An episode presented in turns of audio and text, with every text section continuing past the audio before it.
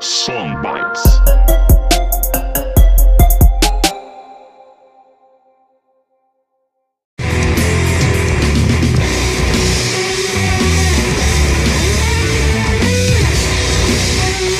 Hoje estamos recebendo para o nosso live talk os meninos da banda Second Vial. Eles são de Rio Claro, né? Todos são de Rio Claro? Não? São três de Rio Claro e eu sou de Piracicaba. Tá. É a primeira vez que a gente está fazendo um testemunho coletivo, mas eu quero dar a oportunidade de cada um contar um pouquinho da sua história. Eu li a história de todos, a sua tinha quatro linhas. Os meninos mandaram uns textão assim, ele mandou quatro linhas. Eu falei, gente, não tem sério, não tem mais nada para contar. Então a gente vai começar por você.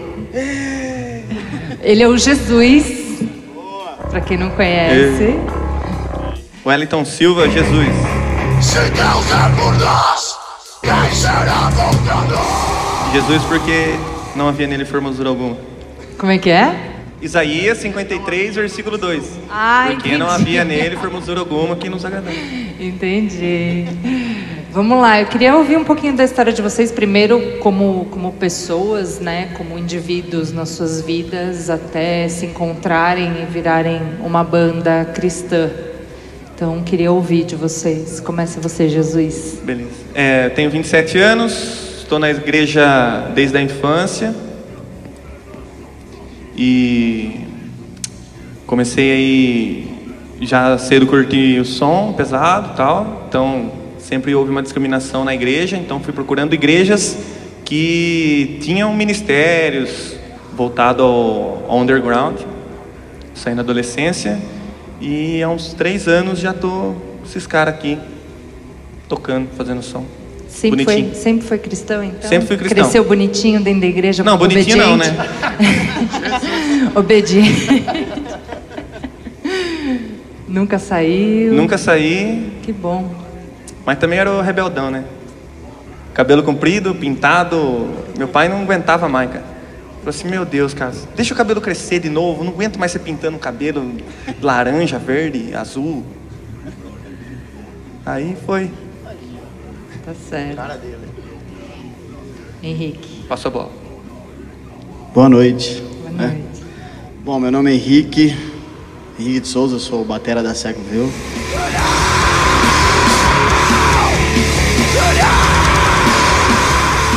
Não parece, mas eu tenho 36 anos. e eu também nasci também num lar cristão, né? Eu tive esse privilégio. Apesar de nascer num lar cristão, não quer dizer nada.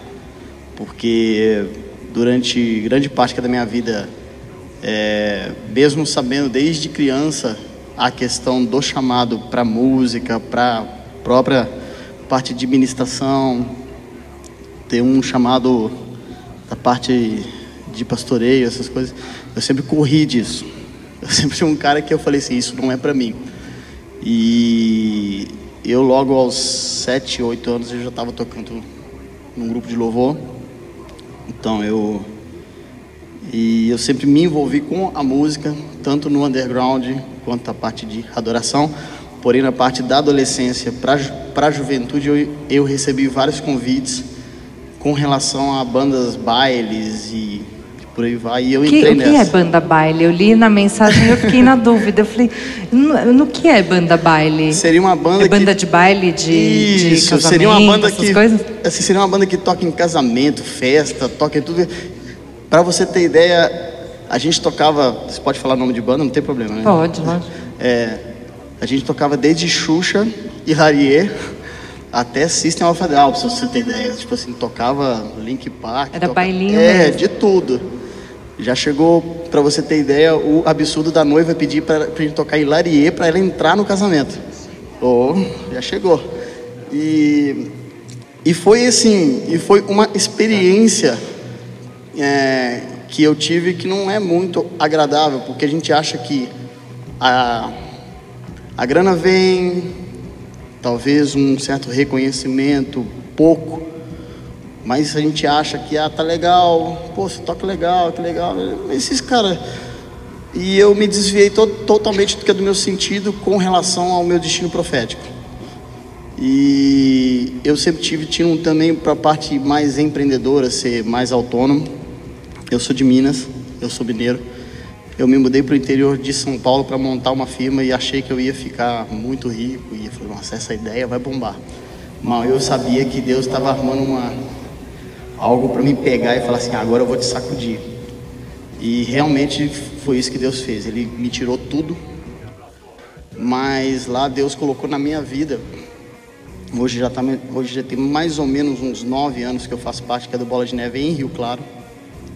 E ele colocou, na, assim, tanto na nossa vida, mas na minha vida muito especial. Hoje é meu amigo, é meu pastor Flávio Souza. Creio que alguns já viram, ele usa até uma prótese que é na perna direita, tal, ele já viu muito aqui. E Deus usou muito a vida dele para ativar esse destino profético. Hoje eu, eu, sirvo com muito amor na casa, eu sou presbítero do Bola. É, hoje eu reconheço a questão do, do, que é do meu chamado, aquilo que Deus realmente tem para mim e estou caminhando para isso. Mas e eu até falo assim, se tiver alguém aqui jovem que tenha que está se identificando com essa palavra, cara, não perca tempo. Porque se eu tivesse feito isso com 20 e poucos anos e eu tivesse entendido isso, eu, talvez eu hoje estaria colhendo outros frutos. Não que eu vou deixar de colher aquilo que Deus tem para mim, mas eu, culpa a minha, se eu. priva de sofrer, né? Eu dei uma atrasada A gente nisso. tarda os planos de Deus, Exatamente. né? Exatamente. Mas é isso. Eu sou casado, a minha esposa está aí. Sou pai, eu não sei onde que ela tá. Seu, seu, seu filho não, seus filhos não vieram, né? Oi, amor, te amo, viu, bebê? São duas filhas lindas. A Malu tem 11 anos e a Laura tem 9 meses. E elas ficaram lá em Rio Claro com meu pai. E é isso aí. E graças a Deus hoje a gente está caminhando firme. Graças a Deus. Olá, Carol. Olá. Boa noite, galera. Meu nome é Eduardo. O princípio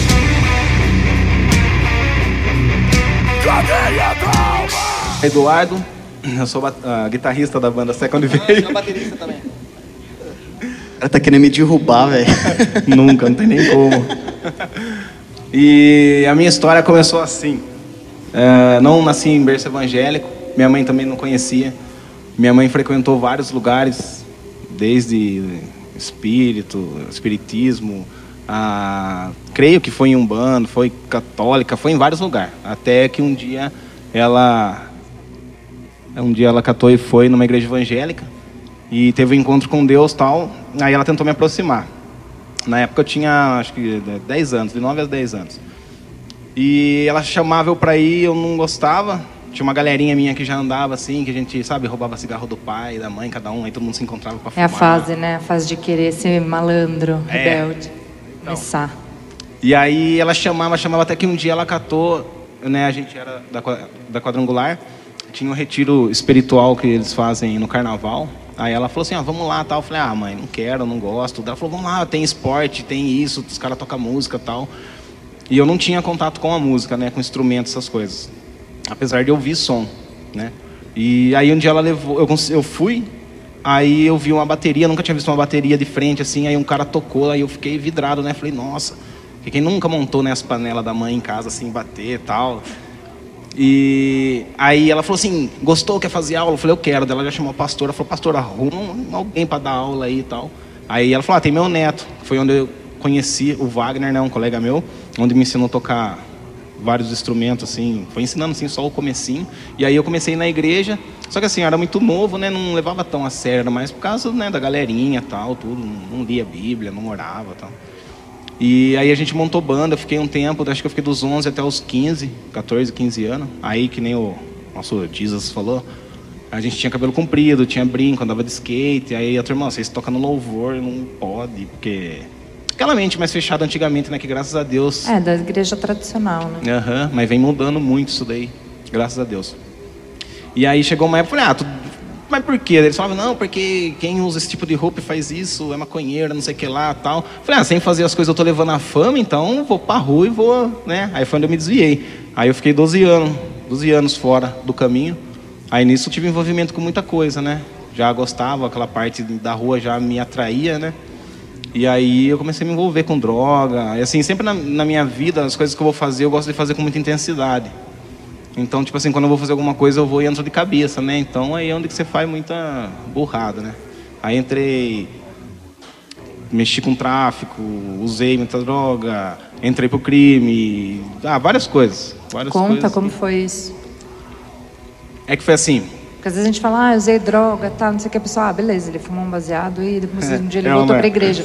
E às vezes o caminho ele é tão mais difícil, tão mais profundo e tem outras pessoas que têm dificuldade, assim, para conseguir enxergar, sair disso, né? Certo, certo. Eu catei, eu desenho, né? Hoje eu não desenho tão muito sim, mas eu desenhava. Aí tinha um colega meu da escola que fumava, e ele chegava muito louco todo dia. E um dia ele mostrou a folha da maconha pra mim e falou: desenha pra mim. Aí eu desenhei no caderno dele e falou: nossa, que da hora. Eu comecei a desenhar. Aí um dia um cara chegou pra mim e falou: você fuma? Eu falei: não, não fumo. Ele falou: bom, mas por que você desenha isso daí então? Eu falei: ah, porque eu acho bonito. Aí ficou na minha cabeça, falei, ah, vou fumar, né? Aí meu colega chegou, esse daí falou, não, vamos lá que você fuma comigo. Aí eu fumei a primeira vez, não deu nada, a segunda vez eu fumei. E deu a loucura, aí eu catei, pensei, pensei, falei, nossa, aí eu olhei pro céu, falei, Deus, eu quero ficar 24 horas o resto da minha vida desse jeito. E como a boca da gente tem poder, né, o que sai dela. Aí eu comecei a usar, só que daí, né, a galera que a gente andava, daí um dia a gente, um chegava com cola, vamos cheirar cola. Aí outro dia chegava, "Ô, vamos cheirar isso. Tinha um, tinha um cara que estudava na minha classe, ele era muito louco. E ele chegava todo dia muito louco. Aí ele chegava em mim, e aí, Zé, quer usar isso aqui? O que é isso daí? Ah, é LSD. Aí daí, nós usava na classe.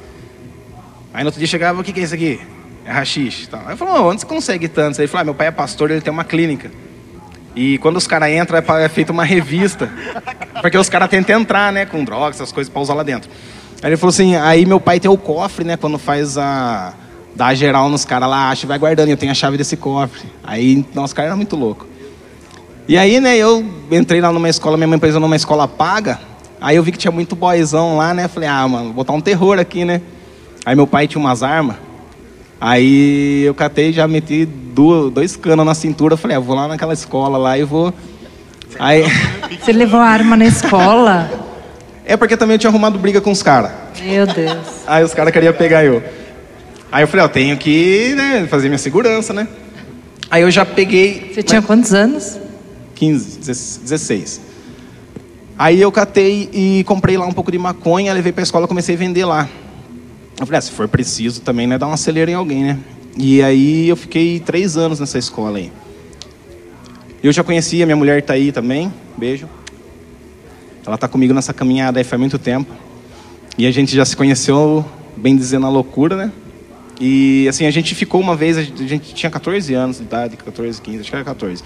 E a gente ficou e depois ela sumiu, né? Aí vai lá eu entrar em depressão, 14 anos de idade. Aí não queria tomar banho, já não, naquela idade já não gostava muito, né? Aí eu catei, beleza. Tirei ela da cabeça. Aí um dia eu tava, eu traficava numa casa lá de, de show e eu vendia lança-perfume, que na época era o auge lá, né? Aí um dia eu tô lá, encontrei com ela depois de alguns anos. Eu falei, nossa, você tal. E aí a gente começou a trocar ideia e usar as coiseiras junto tal. E aí a gente foi experimentando, aquilo lá que eu falei, cada um dia um chega disso, um dia outro chega disso, chega isso. E daí, na época eu já estava querendo ir embora da casa do meu pai, porque meu pai é um cara muito trabalhador, eu tenho uma família estruturada, glória a Deus por isso.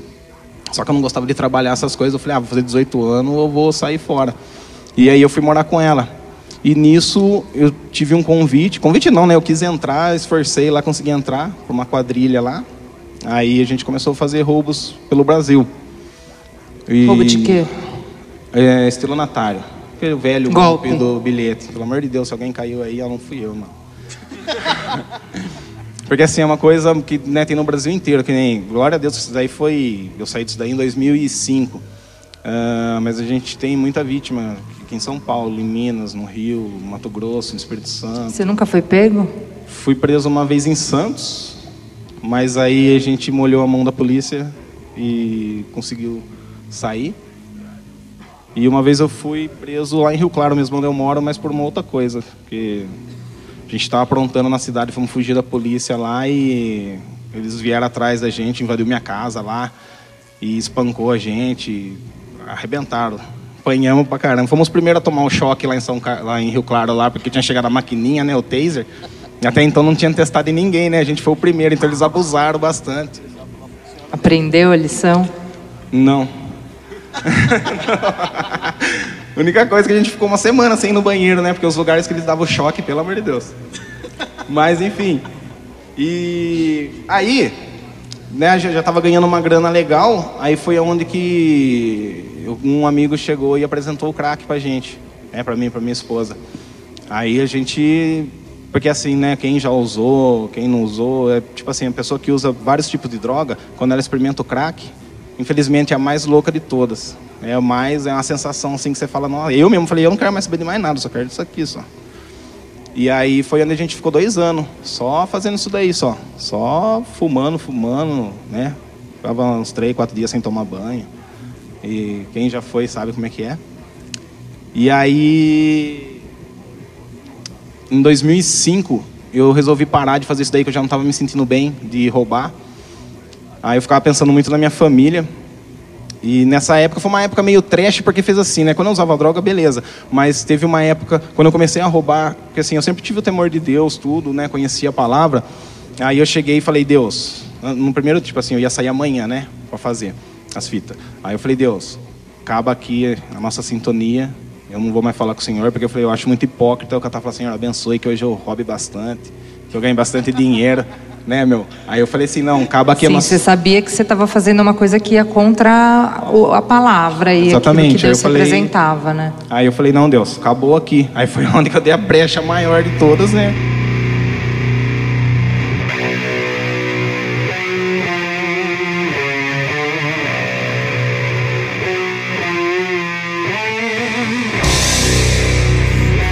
Aí eu tive um contato com o black metal, com uma galera de lá. E black metal, para quem conhece, sabe que né, é uma coisa que é voltada à magia negra.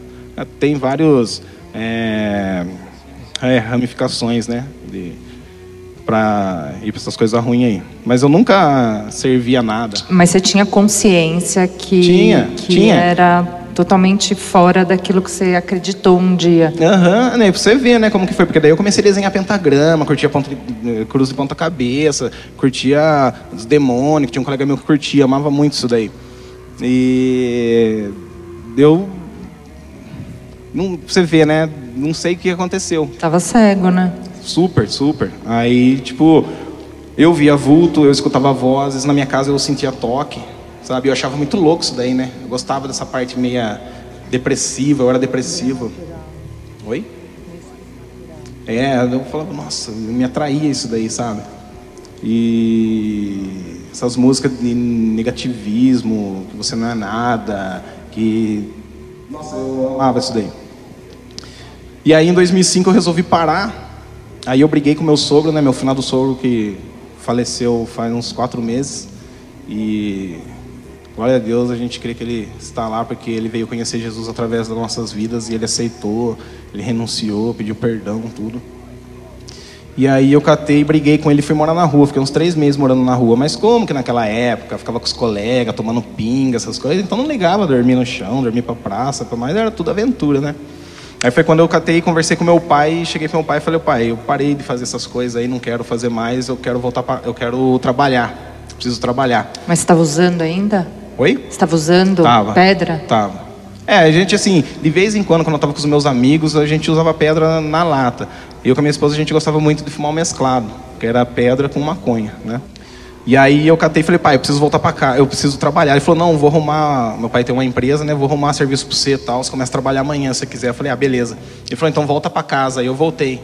Só que assim, a gente ganhava, tipo, quando nós saía fazer as viagens, a gente vai por semana, ganhava uns 5 mil, 10 mil, 3 mil, né? Ganhava, a gente torrava tudo. Aí eu comecei a trabalhar ganhando 500, mil, 500 reais. Falei, nossa, agora vai, vai molhar. E aí eu me via a necessidade de parar, porque o dinheiro não dava. Ela ganhava mesada também, mas o dinheiro nosso ia tudo nisso daí. Eu falei, ó, vamos parar, vamos parar. E sempre quando eu colocava uma coisa na minha cabeça, eu vou parar, eu vou fazer, eu vou, eu consigo, eu consigo graças a Deus, tenho uma opinião assim muito firme. Aí eu parei, minha esposa ainda ficou um pouco, foi meio complicado assim tirar ela. Tem até um, um, uma pesquisa que eles falam que a mulher é mais fácil de viciar e é mais difícil de sair, por causa acho que dos hormônios, não lembro, por causa disso. E aí até que um dia eu tive que meter a faca no pescoço dela e você vai parar ou... Porque daí eu descobri que um amigo meu, que hoje a gente não se encontra mais, não se tromba mais, que levava para ela. Aí aquele dia eu saí, né, andava armado, eu saí falei, hoje eu vou matar um cara. Fui atrás dele, invadi a casa da mãe, da tia, do, fui, nossa, muito lugar. Meu pai, onde você vai? Falei, hoje eu vou matar um cara. Glória a Deus, Deus não deixou achar esse cara. E beleza. Aí, só que assim, a gente parou, só que a gente continuou. A gente começou a cheirar pra caramba. Aí, todo final de semana, cheira, cheira, cheira, cheira. E fumar e beber já era normal. Que nem eu era alcoólatra, eu gostava de conhaque, né? Maria Mole, conhaque com paisana. Então, tipo, eu acordava, já ia no bar, tomava. E assim eu ia levando o dia inteiro. Tinha vez que eu ia chegar do serviço, que eu trabalhava em outra cidade. Eu acordava às 5 horas da manhã, caído no chão e olhava, nossa, tô na casa da minha mãe. Aí eu ligava pra minha mulher, ah, eu errei de casa. Aí ela xingava eu umas horas. Aí eu voltava para minha casa. Aí nem sei como, você ver como eu tive vários livramentos, que eu sei que eu já era batizado, né? Eu me batizei quando eu comecei na igreja. Aí tem minha mãe, minhas tias que oravam muito por mim minha avó. Aí eu sei que eu tive uma proteção. Aí até o dia que eu escutei uma voz, assim, a gente tinha brigado no Natal, acho que de 2011 ou 2012, não me recordo. E aí eu cheguei em casa, minha, minha mulher é grande, né? Aí ela veio para cima, que ela tinha tomado umas também, né? Eu falei, nossa, agora eu bato ou eu vou apanhar, né? Aí catei ela pelo pescoço, né? Aí meu filho vendo tudo, né? Eu tenho um filho de 9 anos e agora eu tenho um de 8 meses. Na época acho que ele tinha 3, 4 anos. E aí ela, sa... ela começou a pedir ajuda, minha irmã, que é minha vizinha, ouviu, correu lá, pensou que era assalto, ela foi pra rua, e uma voz falou assim pra mim, cara, que eu já tava querendo voltar pro crime de novo, não queria saber mais de trabalhar. Aí eu catei e uma voz falou, cara, que vida ferrada sua, cara, se mata, cara. Você tá falido, seu casamento não é uma droga, você é uma droga. Eu falei, é verdade. Verdade. Aí eu fui para a cozinha, peguei uma faca e comecei a cortar meu pulso. Só que eu comecei a cortar meu pulso, saía sangue, só que eu não conseguia chegar onde que tinha que chegar, né? E eu comecei a chorar, falei, oh, mas nem me matar eu consigo, né? Graças a Deus, acho que fazia tipo uns três meses que eu tinha vendido a minha arma para fazer o aniversário do meu filho, porque eu estava sem dinheiro, né? Porque se apertar o gatilho, né? Já não tem volta, né? Aí eu tentei cortar o outro pulso, aí não dava também, saía sangue, daí eu sei lá, uns negócios meio estranhos, assim. Aí eu comecei a passar o pulso com sangue para casa, assim, meu filho vendo. Foi uma coisa bem triste. Aí beleza, fomos dormir e tal. Aí no outro dia acordei e fui cumprimentar minha irmã, ela não me cumprimentou, meu pai não estava falando comigo, aí tipo, caiu a ficha, falei, pô, o diabo tá conseguindo separar todo mundo que me ama, né, cara? Porque todo mundo queria me ajudar. É, ele te isola, né? Ele te isola, uhum. te deixa sozinho e vai te destruindo até o fim. Isola mesmo. E aí eu catei e falei que. Falei, não, cara, Falei, é, ou uma ou outra, né? Eu catei e falei pra ela assim, ela já tava quase indo embora de casa. Aí eu falei assim, ó, eu vou voltar para a igreja. Vou voltar para Jesus, porque senão ou eu vou me matar, ou vou matar ela, porque eu andava com ela com meu filho no meu carro, eu andava muito bêbado, não deixava ninguém. Ó, quem já foi bêbado sabe, né? Pega o volante, tá caindo de bêbado, fala, deixa eu dirigir. Não, consigo, consigo. E nisso fazia umas barbaridades lá. E aí eu catei, ela falou assim, não, então eu vou junto com você. Dá certo esse negócio de igreja, porque ela com a família dela não conhecia esse lado, né? Eu falei, não, dá, vamos. Aí eu expliquei como que era, jejuar, orar tal, e a gente começou a fazer isso, e logo a gente conseguiu se livrar das drogas. Tipo, eu parei com tudo, falei, Deus, vou parar de cheirar, de beber, disso, disso, daquilo. A maconha eu vou ficar porque não faz mal, né? Não faz eu fazer é nada. Natural, é natural, né? Não leva eu fazer nada. Aí eu fiquei fumando, eu já estava indo na igreja de um primo meu que ele, que ele congrega, aí foi onde um amigo meu que tinha voltado também, que ele se desviou da mesma igreja que eu no mesmo tempo, ele catou e falou, vamos lá no Bola fazer uma visita, eu já tinha ouvido falar do Bola e fui. Aí Deus falou comigo lá, falou, fica aqui que eu vou, ter uma coisa para fazer na sua vida aqui. Aí eu cheguei, conversei com a outra pastora, ela abençoou, falou, já sabia, querido, pode ir em paz tal. E aí começamos a ir, aí deu coisa de um mês, dois, três meses, falei, vamos fazer um jejum? De maconha, né? Fuma um dia sim, um dia não, né? Gente, eu já fazia jejum de cigarro. então, porque assim, a gente fumava muito. E eu não fumava cigarro, então meu cigarro era maconha. Então, tipo assim, era 20, 30 baseado por dia. A gente fumava muito, muito, muito. Então, um dia sem era complicado. Aí eu fiz, a gente fez. Aí eu falei: a hora que acabar esse torrão aqui, nós para. E graças a Deus a gente conseguiu parar antes. Fui num culto lá, senti um negócio da hora tal. Falei, nossa, eu acho que eu fui liberto. Falei, como você sabe? Falei, a hora que chegar em casa a gente vê, né? Aí eu bolei um baseado em casa, ajoelhei e falei, Deus, eu vou fumar. E se eu não sentir nada, eu nunca mais vou fumar isso daí. E aí a gente fumou, lavou o rosto. Você está sentindo alguma coisa? Não, também não. Então já era. E a gente parou. Que é o que a gente tenta explicar para os nossos amigos, sabe? A, a diferença entre a força de vontade e a libertação, né? Expliquei pro meu pai uma vez isso daí e tal. Que meu pai demorou para ele acreditar. É, a também. força de vontade é a decisão, né? É a decisão que você toma, mas quando Deus põe a mão, quando você toma a decisão, Deus põe a mão. Aí você consegue se libertar. É impressionante mesmo esse processo. Não, é muito louco. E aí já fazem quatro anos que a gente está indo no, no- que a gente está no caminho de Deus. Vai fazer quatro anos com a banda, né? É. E tudo mudou. E tudo mudou. Porque eu também sempre gostei de som. Eu tive banda secular, eu tive banda cristã. E essa galera que eu andava do mundo, ninguém tocava. Então, tipo, eu falava, nossa, Deus, ninguém toca, eu gosto de tocar. E quando eu voltei para Jesus, eu falei, Deus, você sabe o que eu gosto, eu gosto de tocar. Coloca uns caras firmeza para mim tocar, pra gente levar a tua palavra, tal, porque eu sabia do meu chamado de levar a palavra. E aí foi somando. É que não foram logo eles, né, que começou. Começou com uma brincadeira em casa eu tocando, um colega meu foi lá, ajudou, vamos tocar. Aí um outro batera foi, vamos, vamos. E aí o batera saiu porque ele já tinha outra banda, eles tinham gravado o CD. E aí entrou um outro batera, mas até então era só brincadeira. Aí a gente levou o Antidemon, para quem conhece o Antidemon, a gente levou para Rio Claro num evento que a gente faz lá. E o pastor chegou, vocês tocam quantas músicas? A gente toca quatro, ah, vocês vão abrir o show. Eu falei, abrir o show, você tá louco? Não toca nada. Ele falou, não, vocês vão abrir e se vira. Aí o batera da banda, sumiu.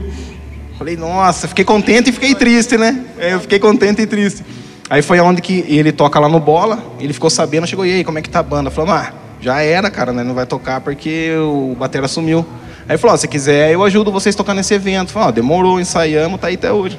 Presente de É, Deus na nossa vida. bem. E foi isso daí. Legal, glória a Deus. História forte, né? E você, Marcião? Você também tem uma pesada que eu sei. É. Boa noite, galera. A voz já. Eu sou o Márcio, sou vocalista da Second.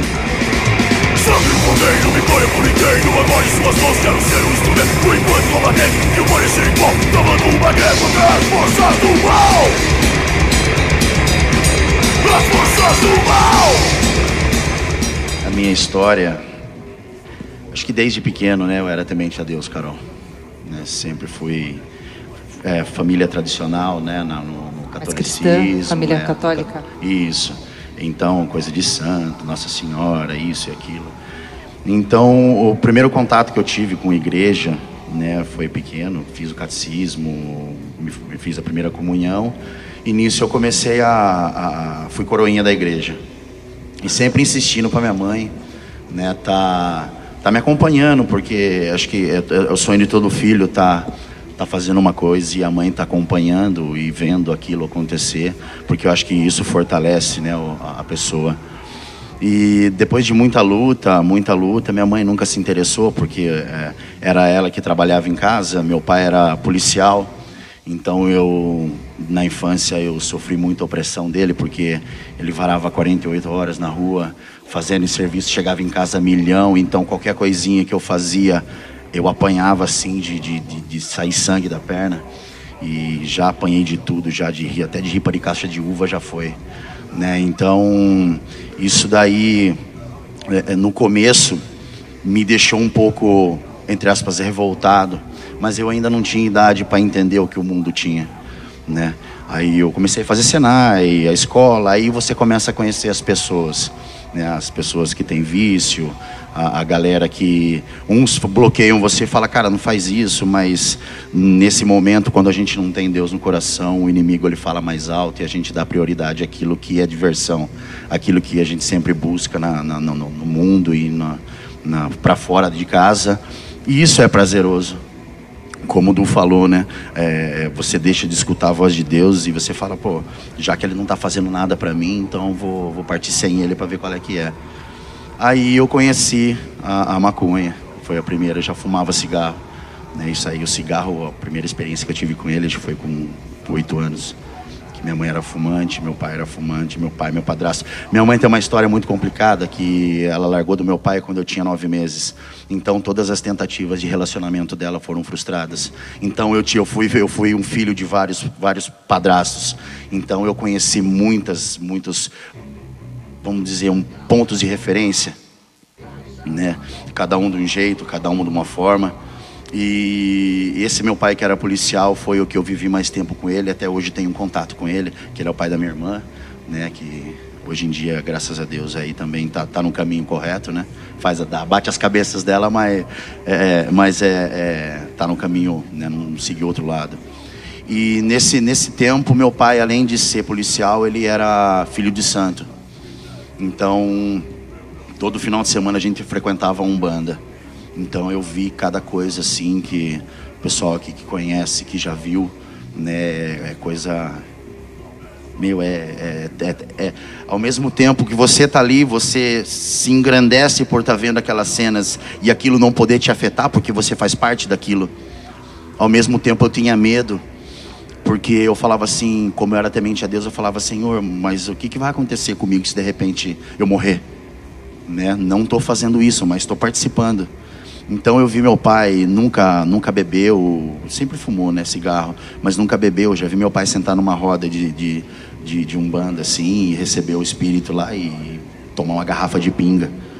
E uma vez ele tomou uma cerveja comigo, sentar com o santo dele lá, e ele passou mal, porque uma lata de cerveja para ele já era muito. Então ele tomava uma, uma garrafa de pinga, meu, fumava cigarro sem, sem, sem filtro, enfim, era, o- era o Tedel dentro de casa, e aquilo vinha perturbando a família inteira. E aí foi, foram se passando os anos, né? Eu conheci uma pessoa lá que não deu certo. Foi aonde eu morava em Piracicaba. Eu morei até os oito anos lá. Mudei para Limeira, morei até os 20 e depois eu voltei para Piracicaba de novo. Aí voltei revoltado porque meu relacionamento com a pessoa antiga não tinha dado certo. E foi onde eu fui para Piracicaba. Nessa, nessa época aí eu já conhecia a pedra, já fumava, já tinha tomado muito chá de cogumelo já, sabe? Já tinha pirado várias e várias vezes e todas as vezes com esse mesmo pensamento. Tomava, ficava louco, falava, Senhor, ai, nunca mais vou fazer isso. Passava uma semana, tomava de novo. É quando a gente tá na bad trip, a gente fala, ai, mentira dessa, eu não uso mais. com medo na vinda repentina de Jesus. Mas é, disso daí eu fui, eu fui para Piracicaba, aonde eu não queria nem saber de relacionamento. Eu queria curtir, terminar de, de me afundar e falar, mano, se eu morrer, morreu e já era. Né? Eu queria curtir e, e se falasse pra mim, cara, se tomar detergente com, com, com gasolina da pega, eu tomava. Que nem o Du. Qualquer coisa pra mim tava valendo. Eu tomei uma vez, quando era adolescente, chá de fita. Oh, Você já viu esse isso? chá, esse daí Me eu tinha falaram medo, Carol. que deixava louco chá de fita. Eu fiz um chá de fita e tomei. Fita VHS, sabe, gente? Aquela de videocassete. Meu, Vários- surreal. vários filmes, né? Surreal, né? o que, que a gente faz. Chapa, mas, meu, é um absurdo. É É uma química, é. Por isso que deixa louco. Mas imagina quando tu destrói o cérebro. Não, a gente é, é só Chega- Deus mesmo, né? Chega a corroer a cabeça. Isso aí eu tinha medo. Isso acho que foi a única coisa que. Chá de fita e chá de lírio, né? Que eu nunca tive, porque eu tinha pessoas que eu, que eu andava que tinha tomado e infelizmente acho que até hoje tá aí vagando com a cabeça na lua. E aí eu vim para Piracicaba. Fui o quê? Vim para Piracicaba não, né? Fui para Piracicaba e, e né, na caminhada toda conheci uma galera que tinha uma banda. Já tiramos cover de, de Pantera, de Sepultura né? E de Inflames também a gente já, já tocou, uma outra, uma outra galera, né, que eu conheci depois. Foi aonde numa numa numa saída que eu dei de noite, eu conheci, de noite era de dia, tava sentado num sol, rachando, estralando o coco, de gorro, de uma blusa de frio e com uma garrafa de velho barreiro na no meio de uma avenida. Aí eu conheci minha esposa. Ela parou na minha frente, eu comecei, eu olhei assim, ela tava de saia, eu comecei a subir, eu falei, nossa, né? Fui subindo, subindo, subindo. Na hora que eu olhei, eu falei, uou, né? Tava muito louco, eu falei, nossa, que mina linda. Não por causa disso, mas porque realmente aquilo me abriu o olho. Eu falei, pô, não tô pensando em, relacionamento, mas quem sabe, né? Aí foram se passando os anos, né? Aí ela, junto comigo, ela conheceu a maconha também, né? Não sei se ela já tinha fumado uma, duas vezes. Aí ela ingressou comigo na, na maconha, né? Que no fim das contas, no final de tudo, ela fumava mais do que todo mundo na roda. O apelido dela era Balão Mágico, né? De tanto que. O potão, né? Tem uns que chamavam ela de potão. E só que disso daí já começou a destruir minha vida, Carol. Nesse momento que eu achava, eu, eu- quando era só eu, eu tinha um ponto nela. Mas quando ela começou também a se perder, né? É que nunca foi de beber, nunca foi de usar droga mais pesada, mas a, a maconha era, era com macarrão, era com tudo. E nesse momento eu comecei, aí eu comecei a afundar na bebida, comecei a afundar na- no crack, comecei a afundar na cocaína. Cocaína era quase todo dia. E ela aceitava numa boa? Ela lidava com isso bem? Então, a gente tem as nossas estratégias, né? né? Tipo, entra no banheiro, taca, sai, lava o rosto, né? Só que daí chegou uma hora que ela começou a ganhar a fita, né? Porque o rosto muda, né? Um- uma bochecha fica travada, você, tenta falar e não consegue, né? Aí foi onde eu cheguei no poço, no fundo do poço, e ela falou pra mim, ela falou, ó, você escolhe.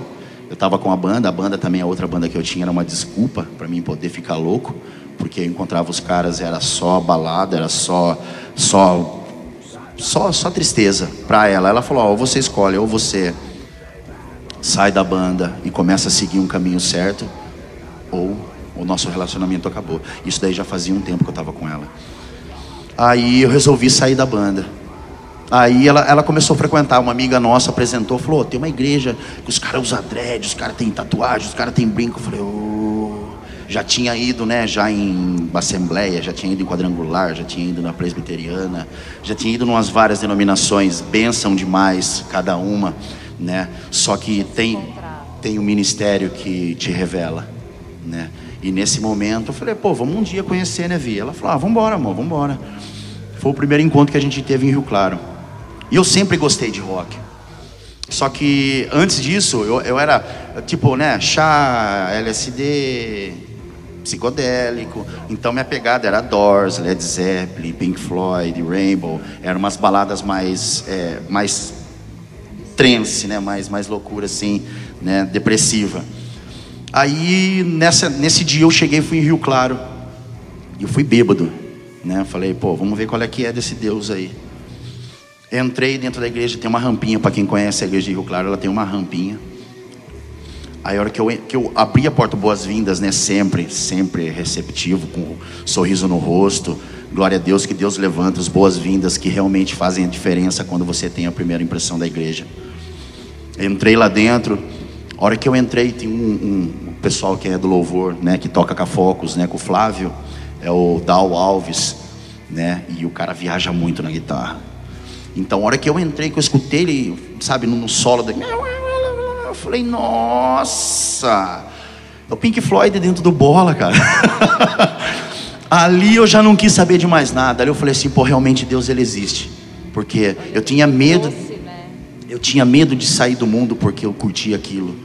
Porque pode, pode ter certeza que a maioria da galera aqui que já foi do, né, que, que nasceu em berço, que já foi do mundo, a prisão que prende a galera do lado de fora é saber que a gente vai ter que deixar o rock. Tem que renunciar ao rock, porque fica aquela coisa, rock é coisa do capeta, rock é coisa do diabo. Aí eu vim descobrir depois que isso é mentira, mais uma mentira Não, do e é diabo. mentira mesmo, né? Porque Deus criou todas as coisas, né? O, o- o diabo que se apropriou, né? Inclusive, quando você toma droga, muito louco, porque eu tive um amigo que eu trouxe para a igreja uma vez e ele teve uma experiência com o Espírito Santo muito forte. E ele, no final do culto, ele falou: Meu, parece que eu tomei um êxtase. Eu falei: Pois é, mas é, é- o diabo ele forja todas as coisas. Tudo que a gente faz no mundo, Deus já fez, só que de outra forma, né? E é que a gente fica passando o tempo enganada. Desde o início de tudo, né? Todos louvavam a Ele. Então, isso é. Amém. E nessa, nessa pegada eu me interessei. Falei, pô, vi, né? Na época eu vi o Du, vi o Henrique. O Jesus ainda, se eu não me engano, acho que eu não conhecia. Foi depois, né? Então, mas eu vi, eu falei, pô, me identifiquei bastante com o Du, cheio de tatu, com alargador, né? Barbudo. Falei, cara, pode rolar, pode rolar. Quem sabe, né? Mas passei um bom tempo ainda usando, passei um bom tempo, até que no dia do meu batismo eu fiz uma prova com Deus. Falei, se é tudo isso que todo mundo fala, se é tudo isso que, que o Senhor é, eu, eu quero que o Senhor me liberte, eu, quero que, eu não quero sentir vontade de fazer mais nada. Né? Eu quero como se de repente passasse um, uma borracha no meu passado e, e aquilo que eu fazia não passasse mais fazer sentido para mim. Aí foi no dia do meu batismo. Fumei, comprei um maço de cigarro, fui fumando que nem louco. Acendi um atrás do outro, assim, ó. E minha mãe junto, e um amigo nosso, que a minha esposa também foi batizar. Né? Cheguei lá, ainda sobrou uns uns cinco cigarros na porta do carro. Eu entrei, batizei, e ali realmente eu vi a mudança de Deus, na, que realmente o que é o agir dele na vida de alguém. E nesse momento eu me libertei. Foi aonde eu conheci né, o pessoal da, da SEC, onde ainda eles estavam meio que né, montando, re- reestruturando a banda. Foi aonde o Du me fez uma proposta né, de, de ser backing vocal, porque ele, na época ele tocava e cantava. Ele falou, ó, preciso de um backing vocal, então gostaria, né, de, sei lá, fazer um teste, enfim, é uma história muito longa. É, foi o Henrique. Ele, ele sempre nega, ele sempre nega que não foi ele, mas eu tô ligado que você me ama, irmãozão. Qualquer coisa, se der tempo, eu conto como é que foi isso daí. É, e com o tempo aí, quem. deu- é, é- é uma história muito longa. E foi nessa pegada, Carol, foi nessa pegada que eu vi realmente Deus.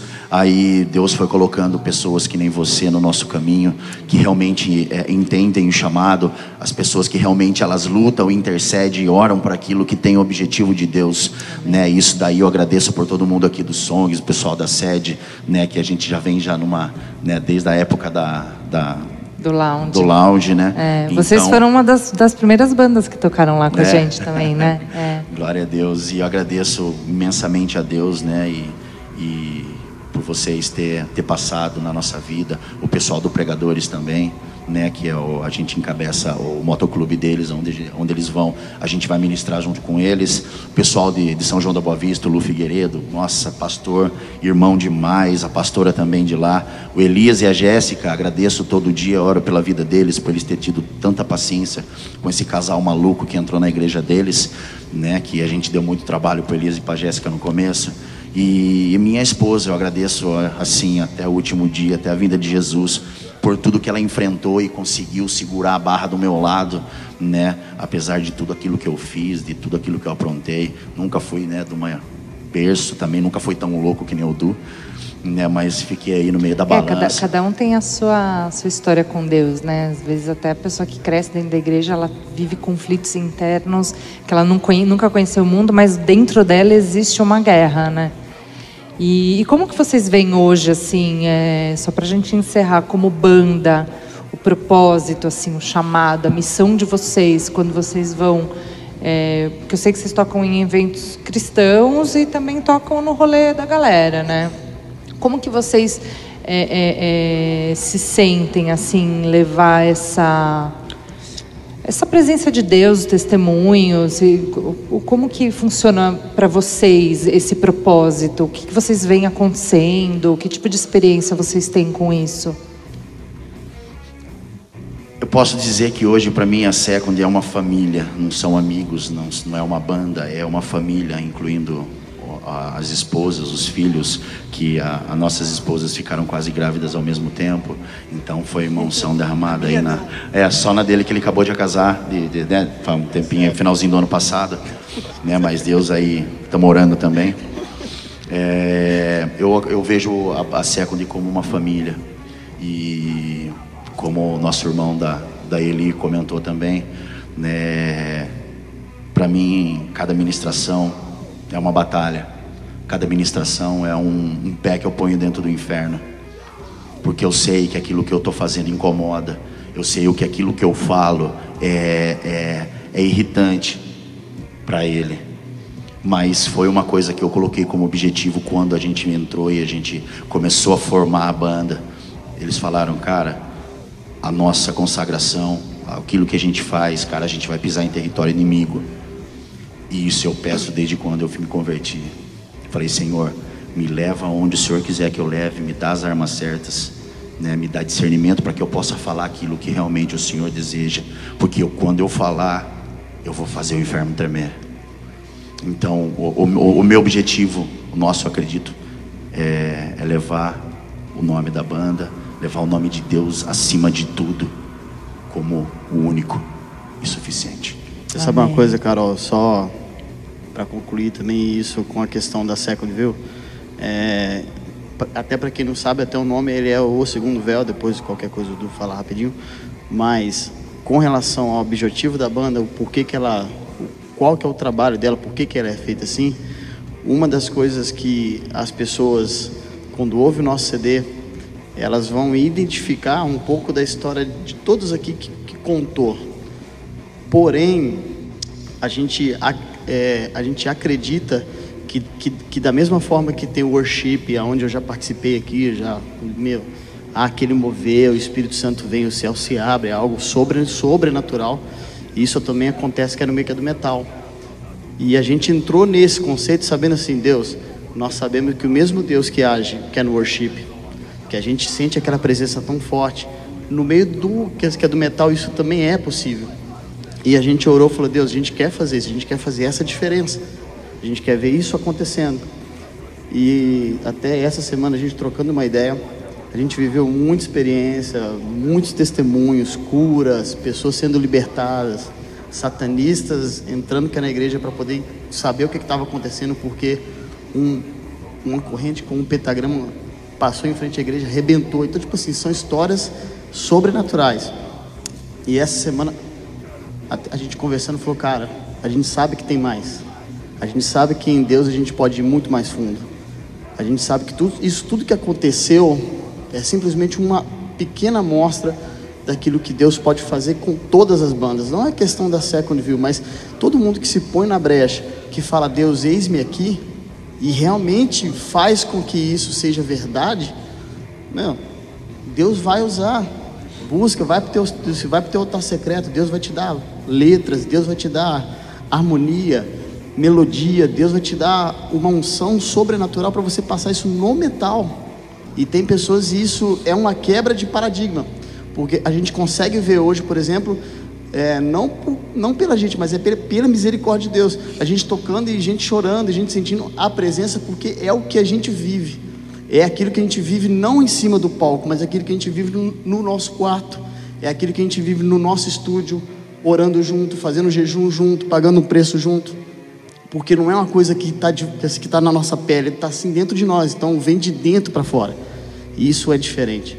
Então, o conceito da banda é trazer a glória de Deus, independente de qual forma for. A gente precisa realmente resplandecer e ser usado por Deus naquilo que a gente, assim, no voto que a gente fez perante Ele. Não só nas letras, mas na, na vida, né? Porque eu acho que o maior testemunho é quando você, aquilo vem realmente de dentro de você. Às vezes você não precisa nem falar nada né? Exatamente. Um acorde de guitarra, você está você tá tão na presença de Deus que aquilo emana para as pessoas. Glória a Deus pela vida de vocês.